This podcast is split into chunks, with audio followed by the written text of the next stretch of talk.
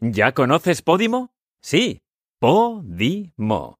La aplicación para podcasters con un modelo justo de reparto de ingresos, donde las escuchas de todos apoyan a los podcasters. Así como lo oyes, busca tu podcast en la app y empieza a recibir ingresos. Descarga la app y disfruta de miles de podcasts por 3,99 euros al mes. Dale al play. Inspírate. Redcast, los mejores podcasts del mundo digital. Marketing for E-Commerce Podcast con Rubén Bastón.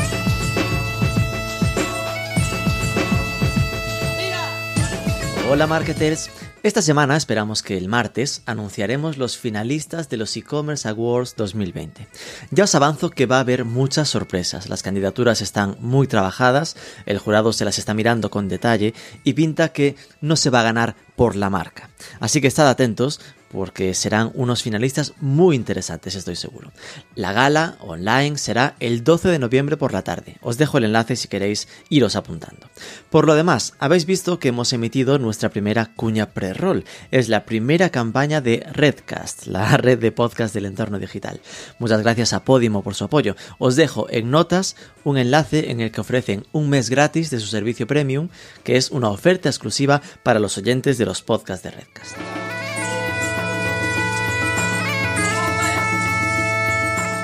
En el programa de esta semana vamos a adentrarnos en el sector beauty, belleza online.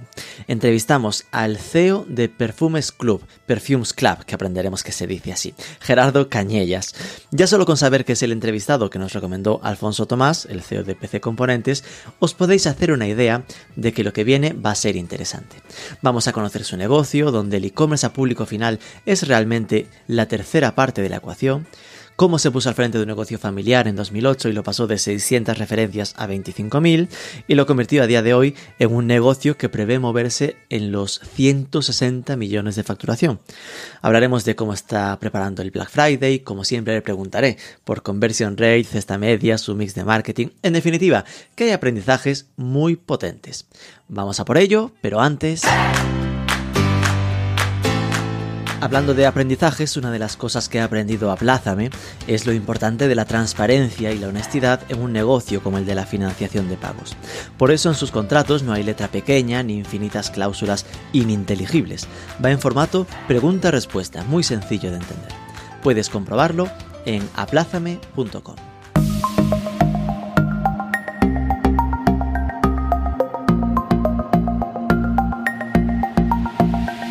Gerardo Cañellas, muy buenas. Muy buenas, ¿qué tal? ¿Cómo va? A ver, tú pones en tu bio de Twitter, que creo que no te pasas mucho por allí, que principalmente eres un pescador de oportunidades. ¿Fue eso una oportunidad lo que viste en 2009 para crear Perfumes Club? Correcto. Eh, de hecho, es la misión de mi empresa. Es sobre lo que baso eh, prácticamente mm, toda mi estrategia de negocio, ¿no? Es encontrar oportunidades de negocio que me puede brindar el sector en el que estoy anclado, ¿no? Ya sea pues por eh, tipo de productos, estrategias de venta, modelos de negocio, eh, canales, etcétera, ¿no? Entonces sí que tengo una mente muy abierta en cuanto a estar continuamente intentando detectar qué cosas nuevas hay por hacer, ¿no? Y, pues ya te digo, tal cual, la misión de mi empresa es la búsqueda de oportunidades. Me gusta el, tema del pescador de oportunidades, me gusta mucho la pesca también. Y es cierto que Twitter no, lo visito mucho, lo dejé ahí eh, muerto, pero ya de redes sociales voy, voy un poco frito. Eh, cuando hablas de tu empresa, hablas de Perfumes Club, porque claro, revisando un poco tu LinkedIn está Perfumes Cero, Beauty Lux Distributions, Beauty Online Services. Cuéntanos un poco cuál es el mapa actual que hay alrededor de, de Perfumes Club. Mira, mm, yo tengo básicamente tres compañías y las tres se dedican a la distribución de productos de belleza. Eh, tenemos un enfoque B2B y un enfoque B2C. O sea, Perfumes Club, ¿no? Ahí oh, disculpe, a partir de ahora Perfumes Club. No, no, sí, yo también ya, ya, ya me he rendido, ¿no? A Perfumes Club. pero, pero bueno, la idea era un nombre con vocación internacional y, es el negocio que tengo B2C, ¿no? enfocado al cliente. Pero realmente, eh, en cuanto a volumen de facturación, eh, representa el 35% del negocio. El, otro 65% es una distribución al mayor a otras páginas web. Y mi marca principal para desarrollar esa actividad es Engel, que es una Ajá. empresa familiar que pues soy la tercera generación que está al frente y pues soy el, el- el gestor, el CEO, el director general ¿no? de, de esta compañía también. Eh, esta- este binomio, ¿no? O sea, el vender al por mayor y el vender al por menor, todo siempre muy enfocado eh, en Internet, me ha dado pues un bagaje importante ¿no? para conocer eh, cómo hay que vender ¿no? y cómo ayudar a los que venden. Y ese, esa retroalimentación que ha habido entre los dos canales, por así decirlo, la hemos eh, potenciado mucho. Esto me hace imaginar que entonces Engel era como la empresa familiar que llevas mamando belleza desde la cuna, ¿no? Sí, yo de hecho eh, siempre digo que he nacido con un perfume bajo el brazo. Eh, y, y- y sí, mi abuelo montó una, una tienda de perfumería que luego acabó montando pues, una pequeña cadena de perfumerías aquí en Palma de Mallorca. Mi padre y mi tío se dedicaron, bueno, decidieron eh, no trabajar en las perfumerías, acabaron vendiendo y evo- evolucionaron el negocio hacia un negocio de gran distribución, eh, trading, ¿no? Y bueno, básicamente vender a otras perfumerías consiguiendo producto pues en aquellos mercados donde la diferencia de precio era importante. Es una empresa muy, muy de gran distribución y de trading, pero también eh, cuyo producto principal o producto estrella pues era la, la perfumería, la alta perfumería, ¿no? Perfumes de primeras marcas. Y bueno, la tercera generación que estamos al frente somos mi hermano y yo. Hemos seguido la tradición familiar, ¿no? Pues eh, Sí. heredando la comercialización de productos de belleza eh, de una forma también transgresora, porque hay que decir que nuestros antecesores también supieron encontrar sus oportunidades para realmente hacer algo eh, potente, ¿no? Mi abuelo, pues, fue la, la primera persona que abrió perfumerías en, en Palma de Mallorca aprovechando el boom turístico, ¿no? En los Claro. años 60 y ahí había un diferencial de precio muy importante Mm. eh, con respecto a otros mercados eh, pues como eh, Alemania, como Inglaterra, donde se consumía ya alta perfumería y por el cambio de divisa incluso, Mm. pues había diferencia de precio importante. Pero bueno, se aprovechó un- un- una oportunidad en ese sentido, pues por todos los turistas que llegaban a la isla y se posicionaron tiendas en, el sector turístico. Eh, mi, mi padre y mi tío lo que vieron es que la perfumería podía venderse no solo en perfumerías, sino en otras tiendas de belleza y entonces bajo esa premisa pues eh, abrieron el, el sector, ¿no? Y, y fueron bastante transgresores también en su momento porque estaban muy bien conectados con, con distribuidores, con, con la industria en sí, ¿no? Para poder encontrar qué productos, qué marcas eh, y en qué momentos se podían comprar a un precio correcto para luego eh, distribuirlo pues en otros mercados pues donde pues no tenían el precio correcto o bien eh, la marca no había visto esa oportunidad donde pues vender allí o, o- o no querían por algunos motivos, ¿no? Entonces, bueno, es un negocio más de trading, incluso te diría de mercado paralelo, ¿no? Donde se desarrolla un- una distribución paralela a la distribución que, que tiene controlada la marca. Sí. Eh, quizás un concepto un poco técnico, pero luego sí que podemos profundizar un poco. Sí. Y nosotros eh, lo que hemos hecho es eh, pues detectar que en Internet había una oportunidad. Cuando yo entré en la empresa, había acabado mis estudios universitarios, mi padre y mi tío llevaban tres años fuera, ella habían decidido dejar de trabajar, la, la empresa estaba en una base bajo mínimos, ¿no? pero Sí. con un mantenimiento de la estructura y mm, tienes Estaban, esperándote. Sí, y, y estaban esperándome, ¿no? Entonces, bueno, yo llegué y dije, joder, tengo que hacer algo nuevo, algo diferente. eh, De cuál es la piedra, la piedra que voy a aportar a esta, a esta empresa, ¿no?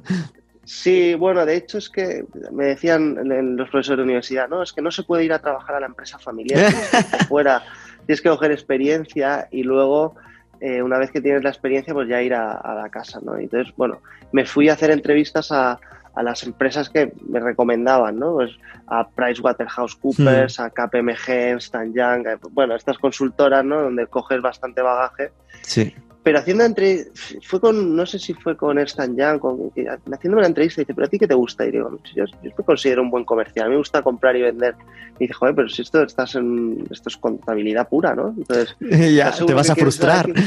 sí y dije mira salí de allí llamé a mi tío y le dije oye que estaba aquí no sé estoy dándole vueltas y yo no sé si no voy a hacer caso a mis profesores y voy a ver qué es lo que tenéis por ahí no y, y- Mm. Bueno, pues llegué a, llegué a Palma, me encontré una empresa que había tenido bastante éxito en el pasado, pero que eh, estaba, había perdido un poco el rumbo, ¿no? La- Hmm. Fíjate que en los tres años desde que salieron mi padre y mi tío de la compañía, la, la- la empresa cayó un 80% su, su Madre mía. negocio y estábamos un poco perdidos. Se perdieron clientes muy importantes, el sector se reconvirtió y no- la empresa no se consiguió adaptar. Hmm. Entonces en ese momento dijimos, coño, tengo que hacer algo diferente porque para hacer lo mismo mm, no, no voy a conseguir mucho, ¿no? Hmm. Y ahí pues me aventuré, eh, te hablo del año 2008, pues, me- meterme en internet y decir, oye, ¿y, y aquí qué se puede hacer? Y empezamos a vender a perfumerías en todo el mundo. Ajá. Las Es pocas decir, que había, distribución, pero a través de internet, ¿no? Efectivamente, con, con el emblema Engel ¿no? y con los perfumes y contactos que tenía mi familia, empecé a, a rastrear a ver si en Internet eh, pues había tiendas, nosotros hablábamos de tiendas, ¿no? Hmm. que podían comprar mi producto y que les interesaba, pues o porque no tenían la marca o porque no tenían el precio correcto. Y para mí fue sorprendente, sorprendente ver que a, a todas las que llamaba, bueno, casi me ponían una alfombra roja, ostras, pero ¿y esta marca y dónde has conseguido? ¿Y este bueno. precio? Y empezaban a comprarme incluso más que clientes tradicionales que tenía la compañía. Entonces, yo entré en la empresa, pues, todo el mundo un poco acojonado, ¿no? Ahora viene el hijo del jefe y, y a ver si viene a mi puesto y me quita. Y, y yo dije, mira, voy, a hacer una empresa paralela a la mía, encontrando mis clientes, mi canal, pero es que eh, en cuestión de un mes fue, fue muy rápido, ¿no? Wow. Eh, para que te hagas una idea, la empresa facturaba 7 millones de euros en ese momento Ujú. y yo en, en un mes con una operación conseguí una facturación de 150.000 euros. Entonces dije, hostia, pero a ver, ¿qué está pasando? Y, y entonces, eh, pues me, me dediqué a encontrar las pocas perfumerías que había en Estados Unidos, en Canadá, en Hmm. China y empecé a ¿Perfumerías que vendiesen online o perfumerías en general? Es decir, de otros países, pero físicas. Perfumerías online que existiesen en otros países. Exacto. ¿Qué, qué pasó? Que eh, cuando había trillado todos los buscadores, en un mes, porque claro, al final la tía buscaba webs, enviaba una oferta y de- estaba de brazos cruzados. Dije, oye, pero ¿y por qué no puedo vender a otras páginas web que tengan clientas que sean susceptibles de comprar perfumería, pero que no tengan perfumes en su oferta, ¿no? Pasaste a, a lo, que, a lo que hicieron tus, tus padres, digamos, o la segunda generación, ¿no? De Sí, abrir un es poco el scope. Exactamente, tal cual, ¿no? Y entonces dije, bueno, pues a ver qué hay, ¿no? Pues una tienda de zapatos, oye, pues ¿por qué no vendes perfumes, no? Hmm. Ostras, pero ¿y qué hago con el stock? Entonces luego ahí ya nos inventamos varios modelos en los que Dropshipping. llegar- Efectivamente, o sea, nosotros en el año 2008 ya ofrecíamos dropshipping, ¿no? Que la gente eh, le- le- ahora le suena pues, algo, pero yo tenía que explicar lo que era el dropshipping, ¿no? Yo llegaba y decía, mira, yo te monto una tienda en tu tienda, no te has de preocupar del stock, no te has de preocupar, lo único es de traerme visitantes a este espacio, ¿no? Mm. Eh, y, con este modelo pues llegamos incluso a, a llegar a colaboraciones con blogueras, ¿no? Que en, en- en ese momento los influencers, ¿no? Instagram y esto no existía, había Sí. eh, blogs y blogueras de belleza. Estábamos hablando Eh, 2008, esto era Fotolog, ¿sabes? Sí, exacto, 2008, 2009. eh, bueno, pero para que te hagas una idea, la, la empresa estaba en 7 millones de euros de facturación en el 2008 y en el 2009 pasamos a 16 millones.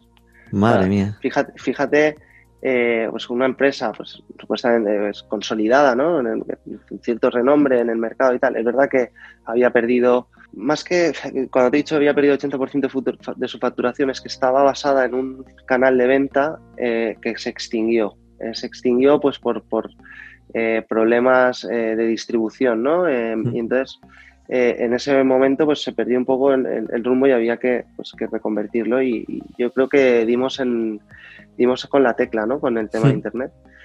Eh, en ese momento, pues ya te digo, en el año 2008, septiembre, que es cuando empecé a, a trabajar, que quise cogerme un veranito de, de, De descanso después de la uni. universidad.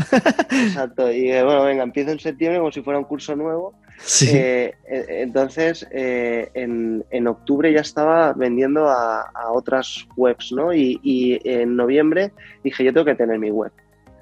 Eh, Madre mía, sí que fuiste rápido, por favor. Es decir, Muy- muy septiembre rápido. vendo a perfumerías online. En octubre vendo a otros negocios online que no sean específicamente perfumerías y hago dropshipping. Y en noviembre me monto mi e-commerce. Sí, fue tal cual. Y entonces, en ese, en ese punto me, me costó bastante tiempo eh, sacar la página web, ¿no? Porque no tenía ni, ni idea. Tuve que. Porque ¿qué habías estudiado? bastante. yo administración y dirección de empresas. Vale. Entonces, claro, yo no, no sabía ni cómo, pero bueno, pues con un programador, un diseñador, cogí eh, los productos que tenía, los productos que tenía en, en mi stock y, mm, y les hice una foto, pero tal cual. Mi padre, que eh, había dejado el negocio, pero le gustaba mucho la fotografía, Qué dijo, "Oye, bueno. ¿por qué no vienes a hacer unas fotos a los perfumes? Teníamos 600 referencias en stock en ese momento, imagínate, ahora tenemos 25.000. Madre Pero- mía. Eh, perfume a perfume, foto a foto, y, y subimos todas las fotos a la web, le pusimos un precio y a, la- a, a vender, ¿no?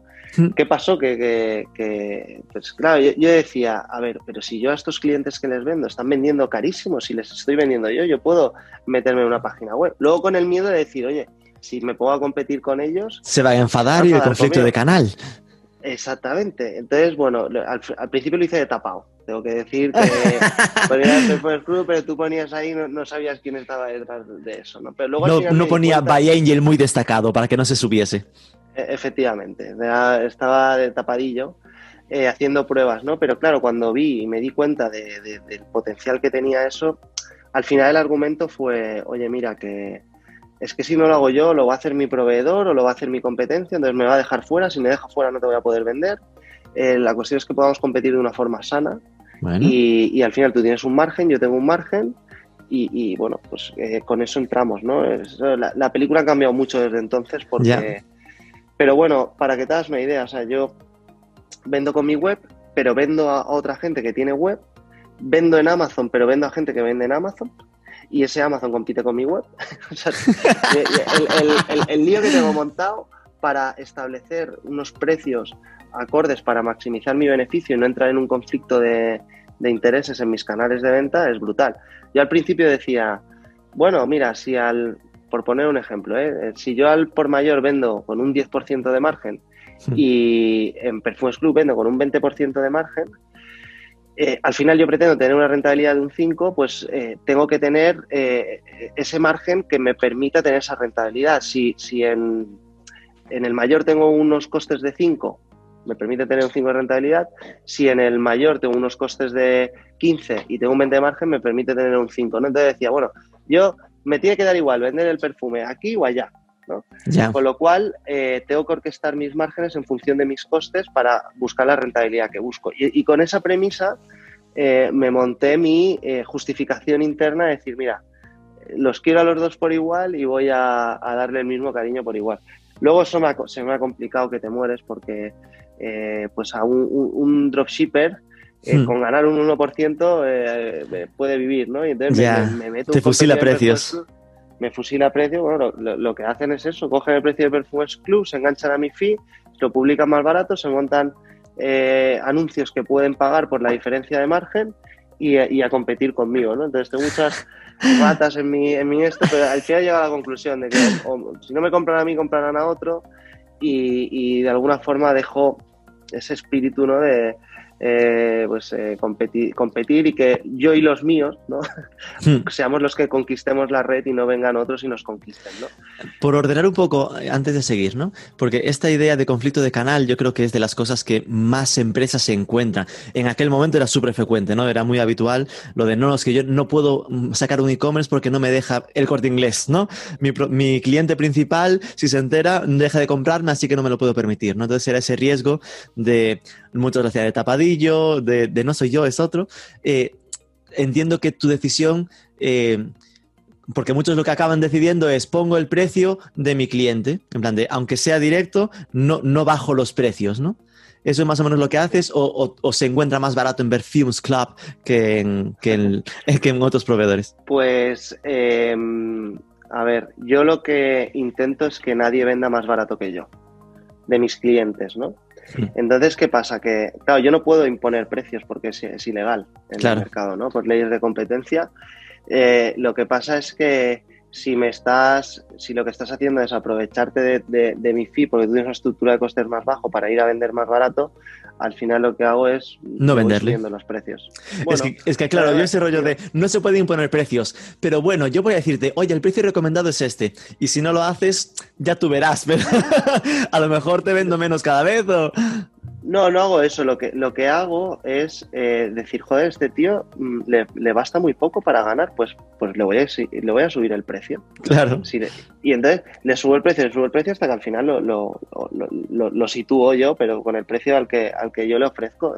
Claro. Entonces todos contentos. Tú, como quieres ganar poco, pues ahí vas. Y yo, pues, pues ganaré más vendiéndote. El que me lo respeta, pues le dejo que se gane la vida, que invierte en publicidad, pero al final eh, hay que invertir mucho, ¿no? Para captar tráfico rentable Hmm. si eres un pure player y no tienes visibilidad en la calle, ¿no? Al final, claro, cuando eres un corte inglés, pues normalmente un 5% de tus ventas se tienen que pasar al, al- al e-commerce, ¿no? Pues porque la gente prefiere ese canal y la gente te conoce. Tú abres una web, eres el corte inglés y ¡boom! tendrás Ya. clientes. Eh, cuando eres un Perfumes Club, ¿no? Eh, estás ahí y, y, y dices, hostia, ¿qué era lo que me pasó al principio? Yo estoy ilusionado, abro la web con mi informático y tal, venga, va a vender, ¿no? Yo, eh, eh, tenía el teléfono a mi lado de la web, ¿no? Cuando llamaban... A ver cuándo llaman. A ver cuándo ya, coño, no llamaban. Ni, una, ni una- ni una visita y digo, hostia, digo, ¿qué, qué, qué pasa? ¿no? Entonces te das cuenta de que, joder, en la calle es muy fácil. Tú eh, coges un local, ¿vale? Muy fácil, a ver si me Ya, ya, ya. Eh, te- o sea, tú coges un local, pagas el alquiler, si quieres eh, que pase mucha gente por delante, pues pagas un alquiler caro Más en caro. una calle principal, pero tú te, as- te aseguras un tráfico, ¿no? Eh, en Internet, eh, ese alquiler es el marketing, ¿no? Hmm. esa es la publicidad que tú, que tú pagas. Y, y, bueno, a- eh, tú cuando abres la tienda en Internet es como si estuvieses en el peor barrio, en la peor zona, ¿no? Y para pasar a, eh, a Velázquez o a Paseo de Gracia, pues ahí necesitas... meter Marketing, pasta. meter pasta en marketing. Exactamente. Y, y es, vamos a decir, eh, gestionar una buena inversión en marketing, porque eh, tirar dinero es muy fácil, ¿no? Y he Hmm. tirado mucho dinero para entender eh, qué acciones de marketing pueden ser rentables para mí, ¿no? Y por al final se trata de eso. O sea, vender en Internet es muy fácil, ¿no? Vender barato, inviertes mucho en publicidad y te hinchas a vender. Hmm. Pero lo, lo difícil es vender ganando dinero, ¿no? Y Entonces, el marketing es una palanca muy importante para, pues, pues con tus inversiones sacar una rentabilidad eh, y esta tiene que ser positiva, si no apaga y vámonos. Esto ya es interesante, pero mira, me acuerdo que dijiste al principio que tenías tres empresas esencialmente y aquí veo Perfumes Club y Angel. ¿Cuál es la tercera? Pues la tercera es un- una central de compras que realiza un negocio eh, más triangular, ¿no? Donde yo compro para, para terceros. Eh, Ah, vale. No, no estoco, no, eh, es un negocio mucho más de trading. También me sirve como, como central de compras para, para mis otros dos negocios. Entonces canalizo muchas de las compras a través de, de esta empresa. Vale, vale. Y, y, bueno, es una empresa que vamos a decir no es no, no tiene un nombre comercial. Sí, no, no tiene no- demasiada visibilidad en el mercado, digamos. efecti- efectivamente, no, no, tampoco es una cuestión que. Pero es al final Eh, seguramente la que te da el volumen de compra suficiente para tener buenos precios y que fluya bien los otros dos, ¿no? Sí, efectivamente. Bueno, al final es la- la- la- el triángulo amoroso, ¿no?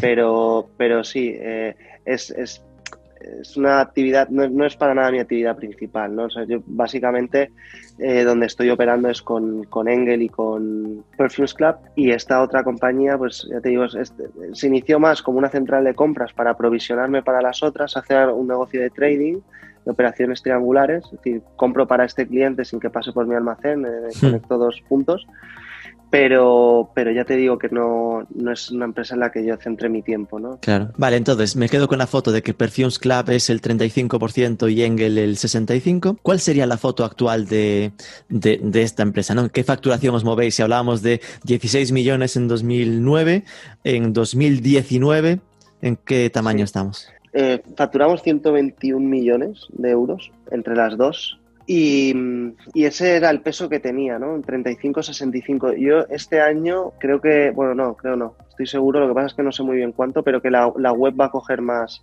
más peso dentro de mi negocio, porque es cierto que pues por la pandemia la, la- la distribución eh, online que nosotros hemos llevado a cabo y la estrategia con Perfumes Club ha sido muy buena y, y entonces hemos eh, en esos momentos tuvimos cierto bache en nuestras ventas al por mayor Ajá. pero nuestras ventas online B2C eh, fueron como un tiro, ¿no? Entonces hay que ver cómo, cómo evoluciona porque eh, es cierto que en nuestro B2B también estamos enfocados a- a- al, al canal online, ¿no? Con lo cual nosotros no hemos sufrido eh, lo que está sufriendo gran parte de la industria, Claro. donde pues las caídas son alrededor del 30%.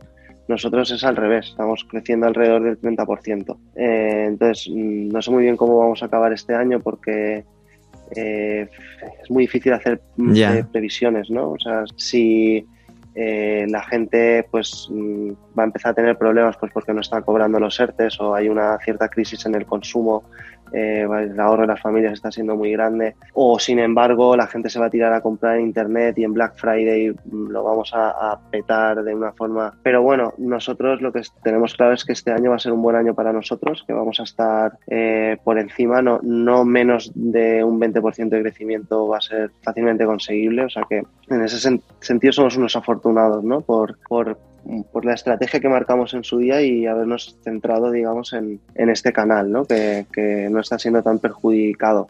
Entonces estaríamos hablando de que en este año estaréis entre 145 y 160 millones de facturación, es decir, entre el 20 Bueno, y el 30% de subida, y que, y que online en vez del 35 esté en el 40, entonces que se mueva a los 60, 65 millones en, en la versión online. ¿no?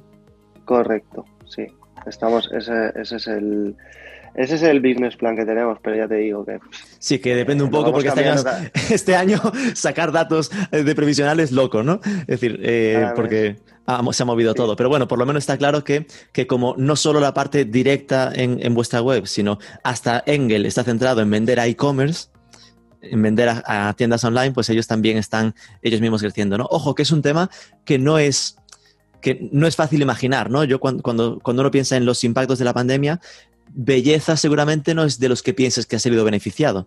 En plan, de que la gente siga comprando, ¿no? Porque al final, en sencillo, la gente sale menos de casa, con lo cual igual necesita ponerse menos guapa, menos perfumes, ese tipo de historias, ¿no? Es decir, es, es hasta curioso, Bueno, ¿no? alucinarías, alucinarías porque la perfumería, lo que son perfumes, ha caído un 50%. Madre ¿vale? mía. Es- es- son, son datos, em, es- te estoy hablando de mi negocio, pero es eh, en lo que es, bueno, lo que es físico ha, llegado a caer un 80%. Madre mía. Pero la perfumería ha caído mucho, pero te sorprenderá saber que, por ejemplo, categorías de producto como, como los tintes de pelo, ¿vale? Ojo. Eh, claro, aquí, eh, sin poder ir a la peluquería y, y las canas empezándote a salir, pues muchas mujeres han tenido que, que hacer eh, pues los tintes en casa, ¿no? Entonces es una categoría que nos ha crecido pues un 500%. Eh, luego hemos la cosmética sí que ha crecido considerablemente. Productos de productos capilares y productos cosméticos se han usado y se han usado eh, incluso en mayor medida. Y ya no te digo una sección que nosotros la teníamos, pues era un poco el rinconcito, que es una sección de, de aseo y cuidado personal, productos de gran consumo, etcétera. Esto nos ha pegado, bueno, eso es un pelotazo tremendo. De hecho, nos hemos intentado espabilar para reforzar esa categoría de productos. Eh, pues hasta incluso vendiendo mascarillas ¿no? y geles higienizantes de manos, porque Claro. nosotros ya al estar conectados con China, teníamos una, una web que está vendiendo allí y además vendemos al por mayor a empresas chinas, a nosotros en enero, febrero ya, ya nos pedían mascarillas, ¿no? Y yo Hmm. como un loco buscando mascarillas para vender a los chinos. Eh, cada pedido me lo bloqueaban porque los chinos estaban dispuestos a pagar más, ¿no? Y entonces Madre mía. pero ya, ya estuve bastante, eh, mm, vamos a decir, conectado sobre a quién comprar y cómo y, y qué precios. Y entonces, claro, en, en, en marzo yo, cuando aquí no se podían conseguir mascarillas, tenía mascarillas a tutiplén. Y vendimos muchísimas mascarillas, igual que genes higienizantes de manos, también hemos Hmm. hecho donativos porque en ese momento no, no, no había, ¿no? Y se pasaba muy mal y nosotros eh, pues pudimos hacernos con partidas importantes. Luego el gobierno eh, puso regulaciones Sí. e incluso limitar el precio a, a 95 céntimos la mascarilla, ¿no? Y Cuando nosotros estábamos Sí, vendiendo a, ses- a 60 céntimos, a 59 céntimos, digo, hostia. la- la- Te, te la- las encareció. Sí, dije, hostia, tengo que subir precio, coño.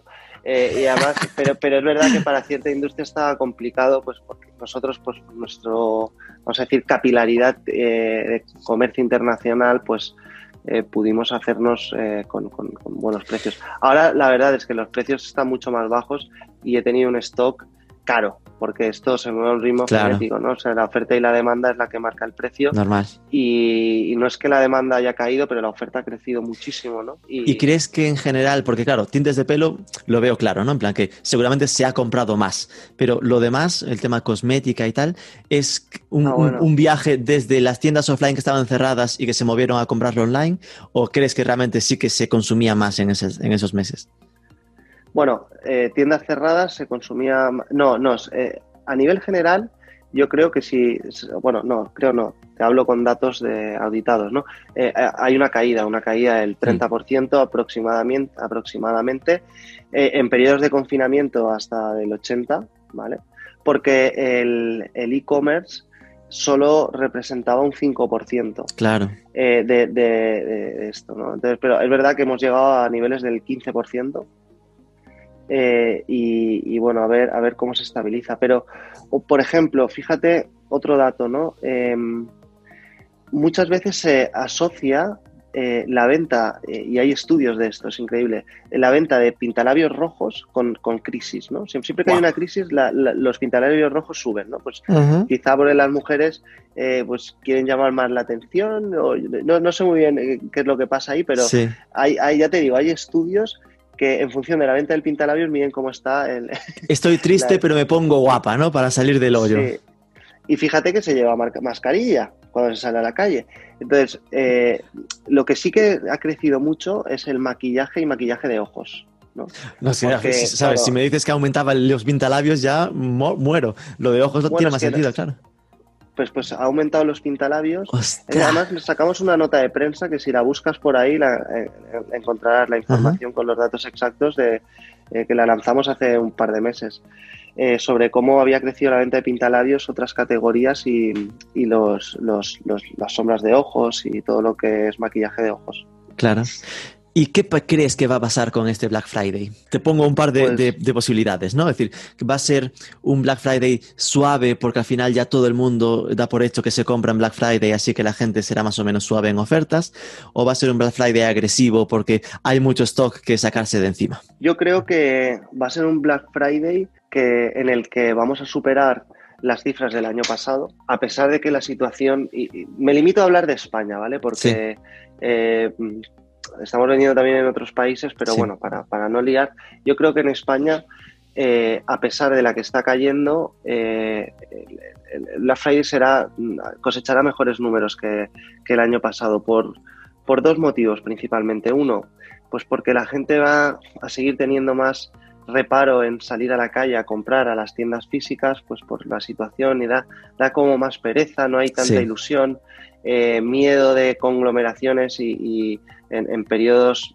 pues esto, pues imagínate, pues eh, cómo se ponen las calles principales en Navidades, ¿no? ¿Cómo, cómo vamos a, a- a vivir con eso? Entonces, eh, yo creo que la gente va a tirar más a, más a Internet y además cada vez está cuajando más ¿no? el concepto de Black Friday y ofertas y, y la gente ya va con esta mentalidad ¿no? de joder, eh, online, eh, ha sido un canal que me ha gustado, muchos han- se han desvirgado en este periodo y entonces voy a decir, coño, voy a, voy a a aprovechar ¿no? para comprar en Black Friday. Entonces, eh, por, por el Black Friday en sí, por la pandemia, yo creo que además eh, al final Navidades, ¿no? que es para las compras de Black Friday se adelanta pues para el periodo navideño, hace falta ilusión y, pues, los regalos traen ilusión y yo creo que eso no se va no se va a perder. Y bueno, hay crisis, pero también el ahorro está siendo más grande y estos son momentos en los que la gente eh, gasta, ¿no? Con lo cual,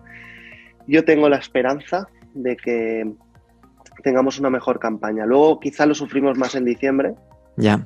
Eh, pero, pero... Que se adelante la campaña de. Navidad al Black Friday, ¿no? Lo mítico. Correcto, correcto. ¿Cómo Y te ahí, preparas? ¿Cómo, hay que- cómo os preparáis para el Black Friday? Es decir, ¿qué, qué cosas especiales a nivel de logística, de servidores, de producto eh, organizáis? Pues bueno, lo primero es la estrategia de precios, eh, la estrategia de marketing en general es lo Hmm. más importante, porque a nivel logístico nosotros eh, decidimos externalizar nuestra plataforma central para la preparación de pedidos. Entonces estamos eh, ya desde hace varios años en- con un operador logístico ubicado en Madrid que nos funciona como un acordeón, ¿no? O sea, eh, no- yo, yo no, no me tengo que preocupar de cómo reforzar los recursos, sí Qué que bueno. hacer una previsión de qué es lo que espero y ellos ya... Y el, y el tiempo de respuesta que tenemos es muy bueno, ¿no? Porque el 80% de los pedidos los servimos en, en 24 horas. ¿Con quién trabajáis? Si se puede preguntar.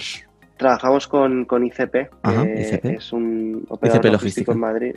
Sí, ICP Logística. Son, son muy buenos, tecnológicamente también. No son los más baratos del mercado, pero la calidad que tienen es, es, es muy, es muy alta y al final eso es, es- es importante, ¿no? Es además una empresa que se adapta muy bien a nuestras continuas y variadas necesidades, que estamos todo el día probando y tenemos un poco mareados. Pero bueno, dentro de la rigidez que tiene eh, externalizar ¿no? con, con un operador logístico que al final intenta llevarte a, a sus raíles ¿no? para que optimizar sus costes, Claro. ellos nos, nos, nos dan cierta flexibilidad y, y sobre todo que la calidad eh, del servicio es, es, es muy buena.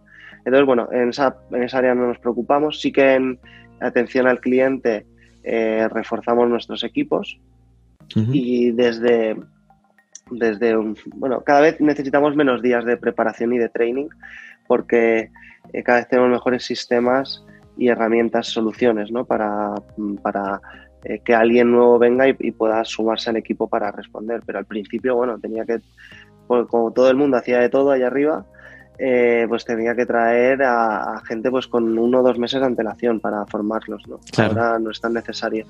Y a nivel, de sentido, bueno, a nivel de marketing, ¿adelantáis inversiones a ahora octubre o cosas así para evitar el pico de, de todo el mundo publicitándose en el Black Friday o cómo lo montáis? Sí, eh, bueno, de hecho, pues hacemos una campaña que, la, bueno, la campaña del día sin IVA, ¿no? Que la lanzamos a final de septiembre, luego en el Prime Day eh, hacemos otras cosas también, ¿no? Para eh, adelantarnos al Prime Day eh, de Amazon y tal.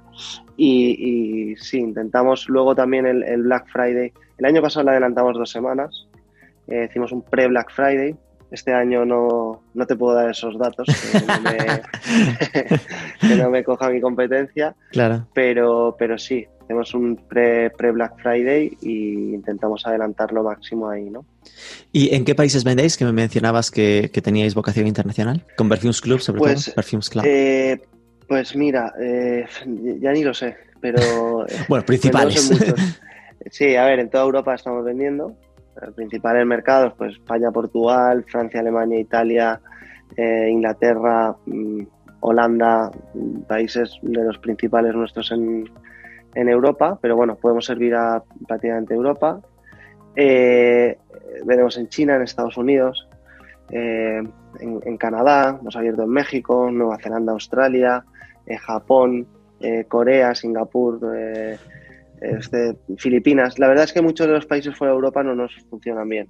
Es, difícil. Entiendo que por un tema también de, de tipo de producto, ¿no? Que es de alta gama o así. Bueno, no, más bien es un problema logístico. Ah, ¿no? vale, de tiempo costes de- entrega Y los costes, sí, tiempo de entrega y costes nos fastidian mucho. Pero bueno, algún, con algún mercado estamos teniendo éxito. Es que abrimos muchos durante la pandemia. Dijimos, bueno, vamos a aprovechar la situación que eh, la demanda está creciendo, pues para abrir mercado, ¿no? Y abrir no solo pues productos, sino también mercado. Y, y, bueno, tenemos eh, hasta webs en África. Eh, en, en Nigeria probé suerte. Me, me estafaron los nigerianos eh, con campañas de marketing. Pero bueno, lo- lo- hemos intentado de todo, ¿no? Y, y, bueno, eh, a ver, lo que se trata ahora es de, de encontrar la forma de vender rentable, ¿no? Porque en estos mercados, pues al final compites contra gente local que tiene productos locales, tú no puedes tener todas las marcas y todos los productos que, que quieras, ¿no? Además, nuestro almacén lo tenemos centralizado en Madrid, con lo Mm. cual enviar a China, Claro. ya te puedes imaginar que eh, aún nos sale barato, ¿eh? porque no, no, no, no- te sorprendería el coste que tenemos, ¿no? Pero hay mercados que, que nos sale muy caro, ¿no? Eh, no, Sí, que entiendo que ahí el gran reto estaría en montarse un almacén en México para toda América o cosas de ese estilo, ¿no? Que ya es una, una apuesta seria y potente. Efectivamente. El problema es que montalo. Ya, ya, por eso. Y- y- te, te toca irte y- tres meses para allá, por lo menos. Sí, no, y a ver, eh, con la solución de un operador logístico, pero ya está el problema de que, claro, nosotros eh, tenemos un stock muy grande, ¿no? O sea, te cuenta, para vender 150 millones, pues necesitamos tener 30 millones de euros en stock, como mínimo. Uf, Entonces, si tengo que, y de, en ese stock, pues hay mucho fondo de armario. Entonces, yo me tengo que poner a crear fondos de armario en todos los países y al final me, me, me- me jode. Y claro, si luego no vendes, no tienes la rotación que toca, claro, financieramente es un problema y luego traerte el género de almacén a almacén, al final te, te- te- te- logísticamente te encarece el coste del producto hasta un punto que has de ir con mucho cuidado, ¿no? Entonces, eh, es complicado. Claro, que al tener un coste de compra tan alto en cada producto, ¿no? Pues al final te mete en que hacer este tipo de historias es más complicado que con otros sectores, supongo. A ver, también te digo, si nosotros fuéramos una empresa, es una empresa familiar, ¿no? Y que vamos a Mm. gestionar bien nuestros recursos, nuestra rentabilidad. No somos una, vamos a decir, típica startup que lo que vende es crecimiento y tiene un soporte financiero importante detrás porque han financiado la compañía y da igual perder unos años y meter eh, mucho dinero allí, ¿no? Y pues, pues eh, si yo tuviese esa situación, pues eh, a lo mejor no he sabido hacerlo, ¿eh? Pero Hmm. eh, o no he querido, pero mm, quizá lo que tendría es un almacén en cada punto estratégico Claro. de, de los países donde estoy ubicado, tener stock ahí a mansalva y, y jugar a otro juego, ¿no? No, no, me, no me he atrevido, es decir, no he querido eh, buscar... eh, Arriesgar tanto pasta. Bueno, arriesgar pasta por mi cuenta o, o- o buscar un socio Inversor, financiero, ¿no? Que, claro. Sí. Entonces nosotros eh, la financiación de nuestro stock la estamos llevando a pulso y también pues con apoyo de entidades financieras, pero bueno, a través de eh, pues pólizas de crédito y bueno, Sí, cosas no- habituales, ¿no? me- sí, no mediante participaciones, ¿no? Eh, tenéis webs por cada país, con ese rollo de dominio local y todo este rollo. ¿Te arrepientes de esa, de esa decisión? Bueno, la verdad es que mm, no, porque la gestión tampoco me cambia mucho, ¿no? No estoy haciendo un trabajo exquisito, ¿no? De que en cada país eh, trabajo en la web de forma independiente, ¿no? Claro. O sea, es una, al final se hace una réplica de lo que yo tengo en un mercado. Sí que es cierto que trabajamos en la personalización eh, dentro de la navegación y del propio usuario con varias herramientas, con lo cual eh, pro- pro- eh, si un, por ejemplo, si en Holanda se compran más champús que perfumes, eh, sí que la web recoge ese dato y muestra más champús que perfumes en la navegación de los usuarios. ¿no? Mm. Si luego tú como usuario, eh, a excepción, eres una persona que solo buscas perfumes, te, te intentamos enseñar más perfumes que, que, peluque- que productos de peluquería en Holanda. ¿no? Pero bueno, eh, nos hace falta mucho trabajo ¿no? en ese sentido. ¿Qué CMS usáis para, para las webs de rollo de e-commerce? No- Nosotros lo que tenemos es un desa- un desarrollo propio, trabajamos en Ajá. entorno Microsoft, Microsoft.net y, y entonces to- lo que, lo que hacemos lo hacemos Vale. eh, pues eh, nosotros mismos, ¿no? no, no ¿Y esa herramienta no de personalización también es de Microsoft o es estilo Retail Rocket o alguna así? Bueno, sí, es, es una parte es comprada y otra parte es desarrollada por, por nosotros, ¿no? Para perfilarla. ¿Y cuál es la foto, el volumen de tráfico que tenéis y tal? ¿Cuál, ¿Dónde anda? ¿Dónde anda?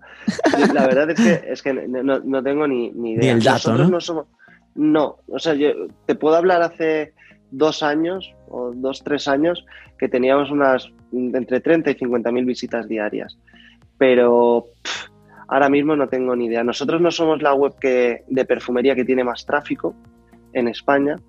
eh, pero sí que somos la que más está facturando, ¿no? Eh. ¿Por qué? Pues porque nosotros, eh, nuestro pedido medio es muy alto eh, incentivamos que la gente haga pedidos medios altos y nuestros ratios de conversión son muy buenos con respecto a la competencia. Yo cuando veo informes genéricos como de Similar Web o, Hmm. eh, o informes que presenta gente que no, no tiene auditado, me, sorprendo, ¿no? Porque digo, hostia, eh, eh, han imaginación.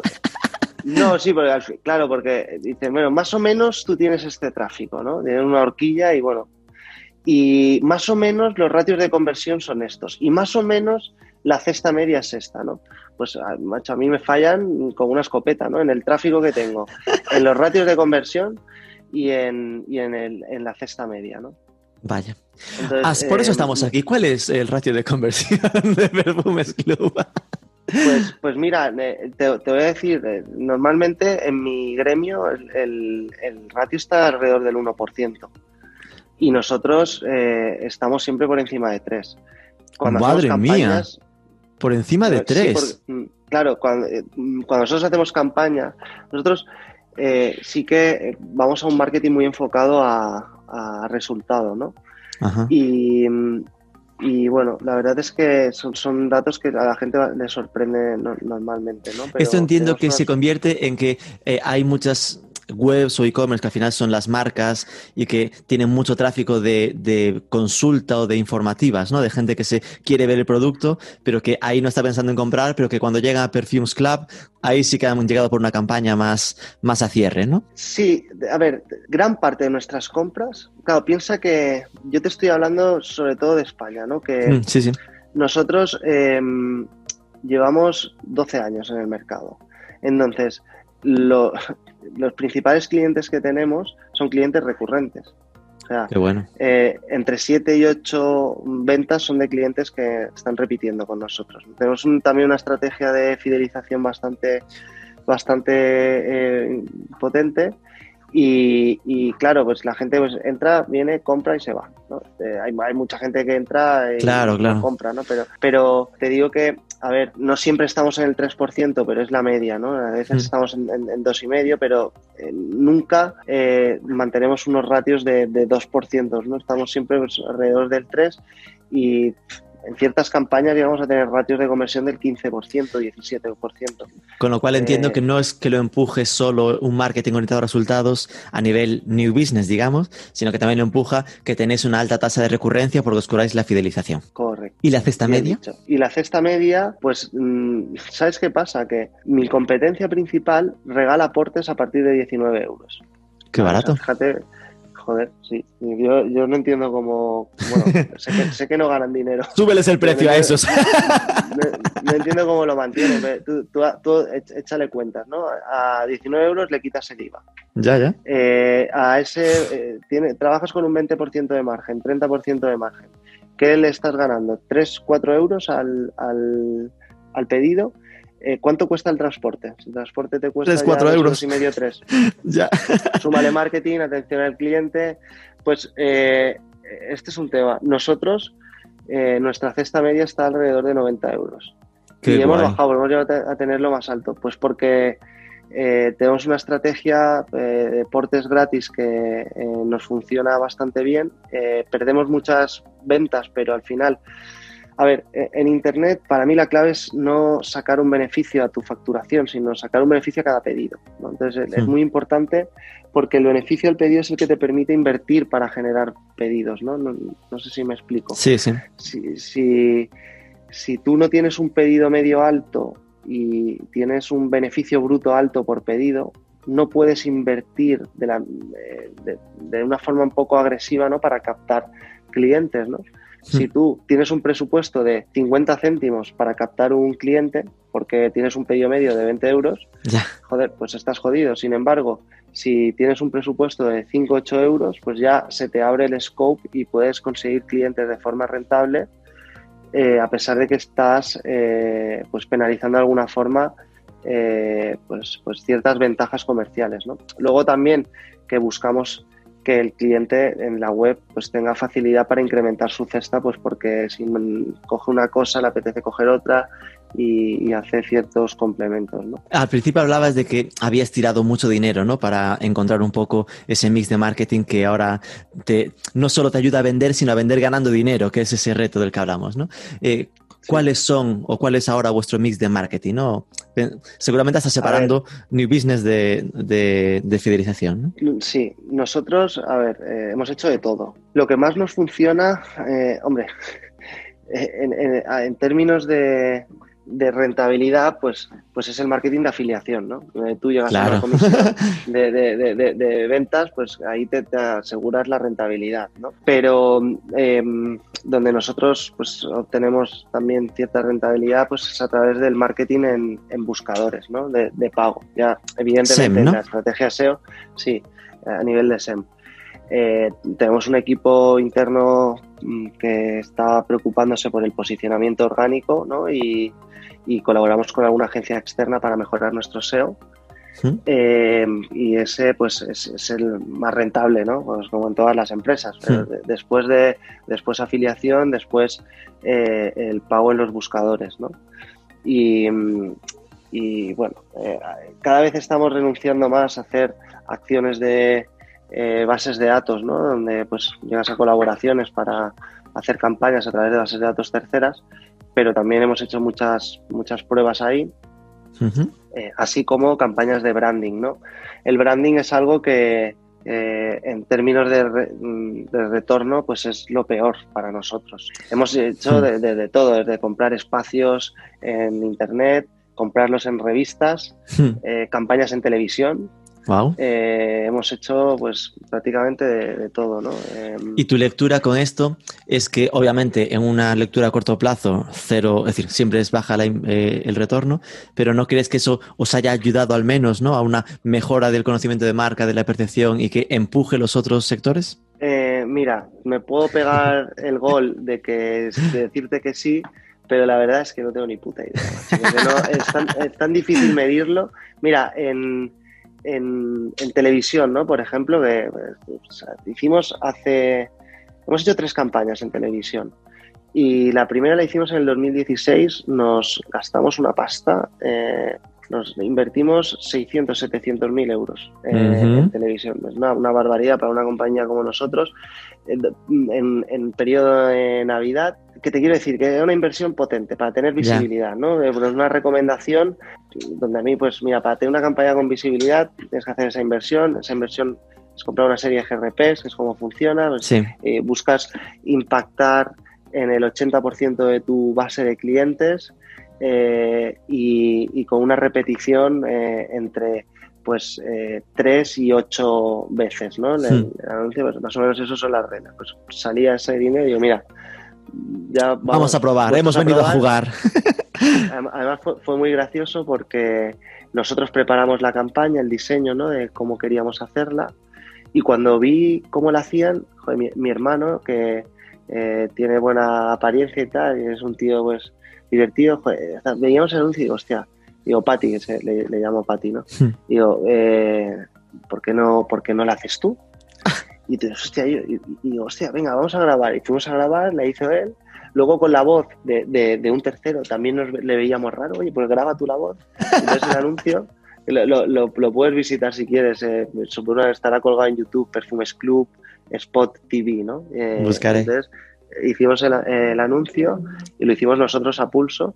Eh, que, que te contaba esto porque lo que hacíamos era medir el tráfico que teníamos después de cada visualización. De ¿no? cada impacto televisivo. De- e- efectivamente, de cada impacto. Y, y sí, tenías tu pico, ¿no? Y, y- y intentabas atribuir unas ventas, ¿no? Y las atribuías.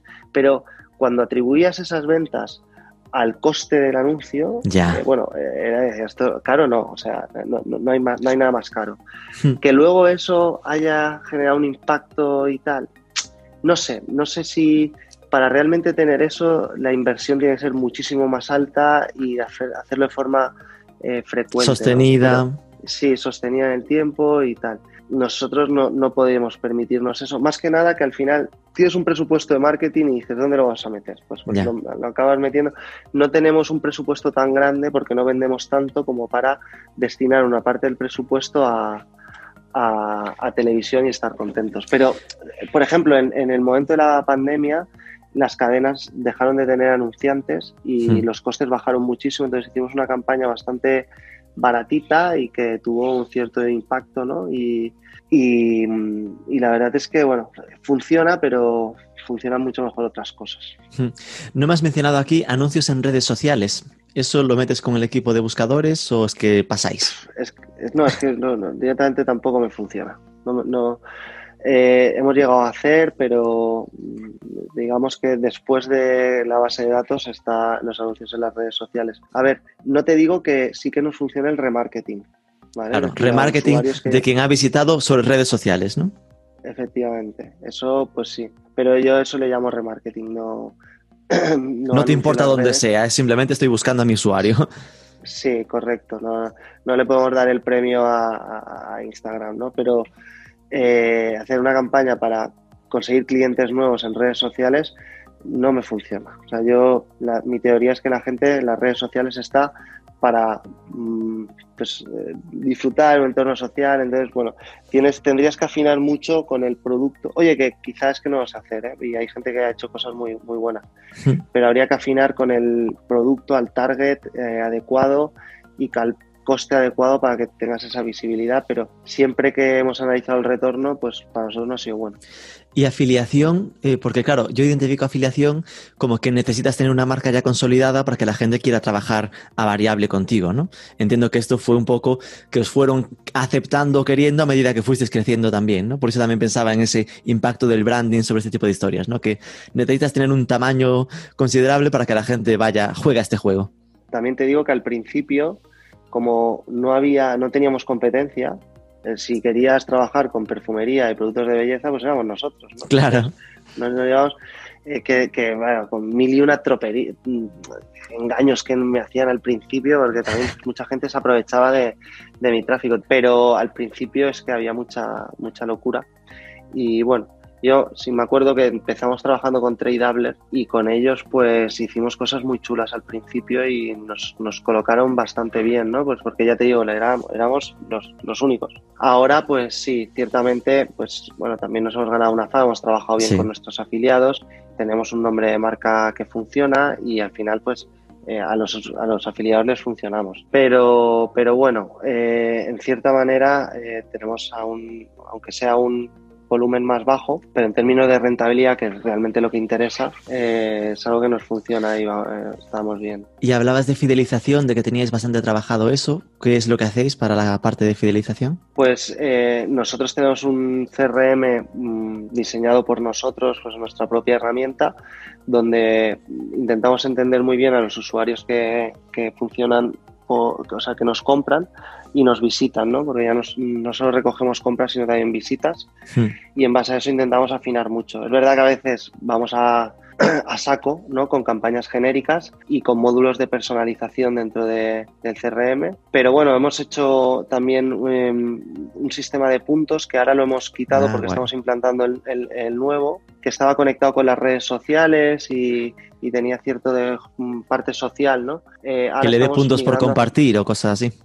Sí, cosas así. Ahora estamos, eh, eh, hemos tenido algunos problemillas, más que problemillas hemos visto oportunidades en, y ahora vamos a lanzar otro nuevo sistema de puntos y de fidelización eh, con premios y hemos incorporado en nuestra plantilla una persona que venía del mundo del gaming, entonces hemos intentado que... La gamification, ¿no? de la fidelización.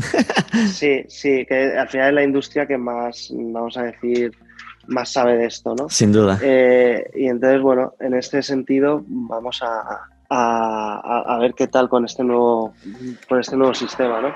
¿Qué, ¿Qué, inversión dedicáis al marketing y, y, cómo la repartes entre nuevos y fidelización? Pues invertimos millones. Eh, hemos llegado a estar eh, invirtiendo el 9% de nuestra facturación. ahora estamos mm, bajándolo considerablemente y, y con entre un 3 y un 4%, pues estamos más o menos basándonos eh, en esos volúmenes. Hmm. Eh, ¿Qué porcentaje a fidelización? A fidelización eh, ni un 5%. Es que tampoco te, meto allí pues los descuentos que damos por... Sí, sí, claro, sería solo el coste de herramientas y como al final son el CRM es mm. interno y todo ese rollo, supone poca pasta en comparación con lo que supone captar, ¿no? Sí, para nosotros la pasta se nos debería ir, y luego te digo por qué se nos debería y no se nos va. se nos debería ir en, captar nuevos usuarios. Ahí es donde tendríamos que meter la pasta. Pero hay muchas veces que eh, acabas duplicando, ¿no? Pues uno que te entra por este anuncio, luego te viene a otro anuncio y luego eh, te compra a través de un afiliado, ¿no? Entonces, eh, no es puramente nuevo porque ha pasado por varias, varios canales, ¿no? Claro. Pero el objetivo es 80-20, ¿no? 80 nuevos, 20. Es decir, que tienes que tirar ahí más pasta aún hacia fidelización por ahora, ¿no? Hay que apostar más.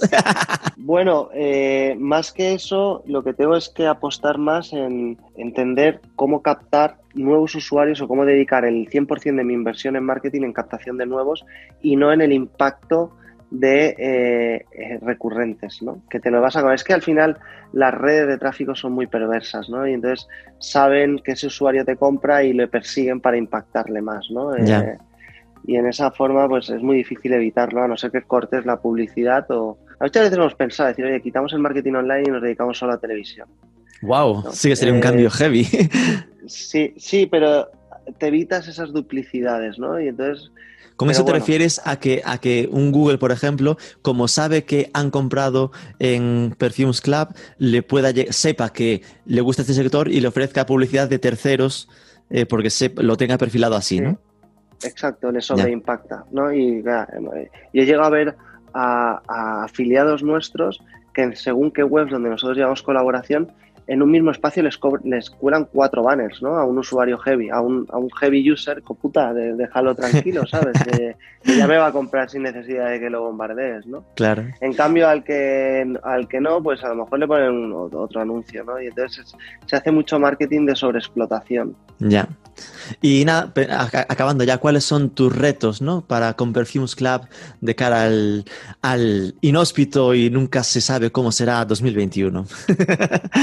Pues mis retos es eh, seguir eh, encontrando oportunidades, aunque hmm. sean pequeñas, ¿no? Para ir eh, cosechando éxitos. Mejorar mi relación de cara a las marcas, a la industria, ¿no? Porque nosotros hemos pasado de ser, vamos a decir, piratas, ¿no? Porque hemos entrado en Internet haciendo daño y vendiendo barato y, comprando producto no en, en, el país, sino en países donde se consigue más barato, haciendo daño a la distribución, nos estamos ordenando hacia cada vez ser más eh, oficiales ¿no? Hmm. y, cumplir con los requisitos de distribución y jugar a una estrategia común con las marcas. ¿no? Entonces, esto es otro punto donde nosotros estamos trabajando mucho para, de cara a nuestro negocio, darle valor en ese sentido, ese, ese tipo de colaboración. Y bueno, estar muy atentos ¿no? a nuestra expansión internacional, a ver cómo podemos conseguir crecer de forma rentable ¿no? en, muchos de los países que hemos abierto y no hemos conseguido eh, de momento pues triunfar.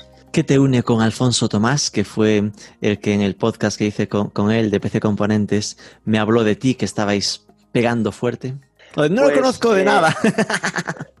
no, eh, hemos tenido algunas conversaciones porque, claro, al principio ellos llevan muchísimo tiempo, igual que nosotros, y cuando no, sabes quién te puede enseñar o, quién ha pasado por algo, pues en alguna ocasión hemos cogido el teléfono y nos hemos escrito, oye, ¿cómo has hecho esto? ¿Cómo has resuelto esto otro? ¿Qué, qué ideas has tenido para esto? Y hemos compartido al final ciertas experiencias. Para mí es una persona que muy simpática, muy abierta, mm. muy, muy nobletona, que eh, siempre que he pedido pues algún tipo de, de ayuda, pues me ha echado un cable. Cuando él también pues, me ha pedido, pues yo, yo también le he dado mi expertise. Y nada, simplemente pues que hay, que hay buen rollo, que a, mí me tengo cierta admiración por lo que ellos hacen. Y entonces, bueno, pues, pues para mí es una persona pues con mucho conocimiento y que, bueno, pues cierta admiración, ¿no? no, lo decía porque cuando dijiste esto de que eh, empezamos como piratas, éramos vistos como piratas por el sector, me recordó un poco a su historia también, ¿no? Que al final PC Componentes al principio, eh, el sector informática lo veía como dónde van estos que están tirando precios y ahora pues están muy bien considerados y que ya trabajan también esto que estabas comentando, ¿no? De la relación con las marcas, están pisando moqueta, ¿no? Ya se han convertido en una empresa potente y, nada, la última... veces Muchas veces, perdona que, te corte, que es que es gracioso porque ahora cuando me siento con ellos digo, joder, he pasado de ser el pirata al bueno y ahora soy casi el tonto, porque me estoy poniendo a vuestra, a vuestra disposición para todo, ¿no? Pero al final, esta es una de las oportunidades que hemos detectado, ¿no? Que la industria ahora se ha volcado en este canal y necesitan gente como nosotros, entonces pues hay que aprovecharlo, ¿no? Y, y en ese sentido eh, podemos alinear nuestros intereses para tener un éxito común.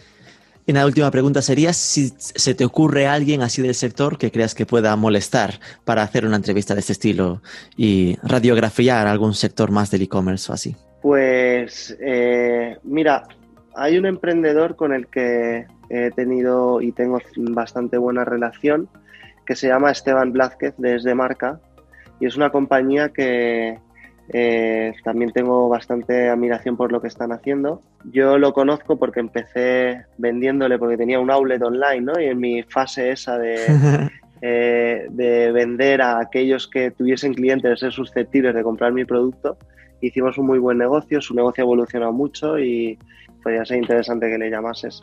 Ok, pues me lo apunto, Esteban Blázquez. Y nada, eh, Gerardo Cañellas, de verdad, muchísimas gracias por, por pararte este rato a, a ayudar al sector, porque al final esto no sabes la cantidad de gente que bueno se agradece, ¿no? Que ayudemos un poco a dar estos datos un poco abiertos para que ellos, cada uno pueda verse un poco en su foto, ¿no? De qué dibujo tengo yo, cuál es mi tráfico, mi conversion rate. Eh, creo que esta transparencia ayuda muchísimo a otros a, verse a sí mismos y a, y a, empujarlos a mejorar. Así que de verdad, muchísimas gracias. Gracias a ti. Ha sido una conversación muy, muy divertida, muy, me ha gustado mucho y que nada, que os vaya muy bien. Cualquier cosa que necesites, aquí estoy y encantado de colaborar.